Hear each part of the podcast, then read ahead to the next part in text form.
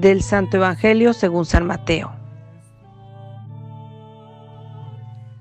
En aquel tiempo, Jesús estaba hablando a la muchedumbre, cuando su madre y sus parientes se acercaron y trataban de hablar con él.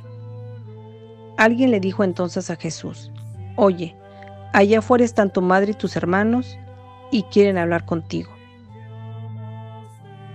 Pero él respondió al que se lo decía, ¿quién es mi madre y quiénes son mis hermanos? Y señalando con la mano a sus discípulos, dijo, Estos son mi madre y mis hermanos, pues todo el que cumple la voluntad de mi Padre, que está en los cielos, ese es mi hermano, mi hermana y mi madre. Palabra del Señor.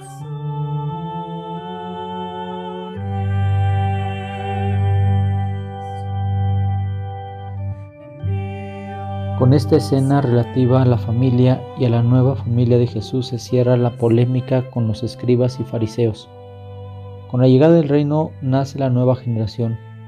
Jesús que pidió a sus discípulos que dejen padre, madre y hermanos para poder serlo, comenzó él mismo por dejarlos, cuando, tras la experiencia del bautismo, en la que escucha al Padre declararle su Hijo, amado decide dedicarse enteramente al anuncio del reino.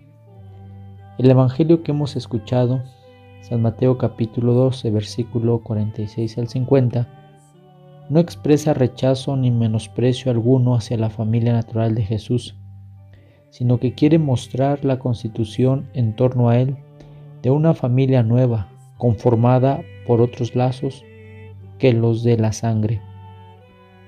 En la escena que describen los versículos 46 al 50, aflora el tema de la nueva familia de Jesús.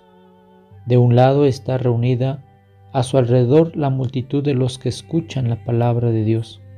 Del otro, los parientes. Parecería que a primera vista que él mira con desprecio a sus familiares, incluido a su madre. Sin embargo, Jesús no se deja intimidar por la actitud de sus parientes. Los invita a hacerse familia suya, no por los vínculos de sangre, sino por la práctica de la buena noticia, como oyentes y servidores de la palabra. La participación en el reino de Dios no tiene nada que ver con los lazos carnales. Ante el aviso de que su madre y sus hermanos lo están buscando, Cristo contesta con una pregunta. ¿Quién es mi madre y quiénes son mis hermanos? Jesús señala con la mano a sus discípulos y enseguida declara que su nueva familia no se constituye sobre la base del parentesco carnal, sino sobre el cumplimiento de la voluntad de Dios. Es aquí donde surge una nueva familia unida por los lazos de la fe el verdadero discípulo auténtico es el que escucha, confía, cree y obedece al Padre Celestial. Ese cumplimiento es la razón, el criterio de pertenencia a ella, lo que los une a todos. Jesús dirá de sus discípulos que no son para él siervos, sino amigos.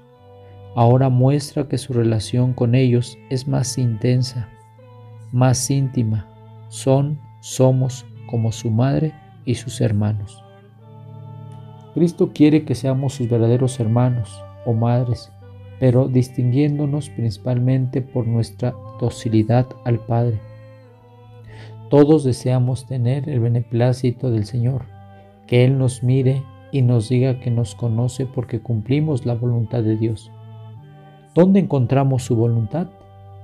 En nuestro deber diario según nuestra condición de vida, en los mandamientos, en hacer el bien, en transmitirlo a los demás, en vivir de cara a Dios.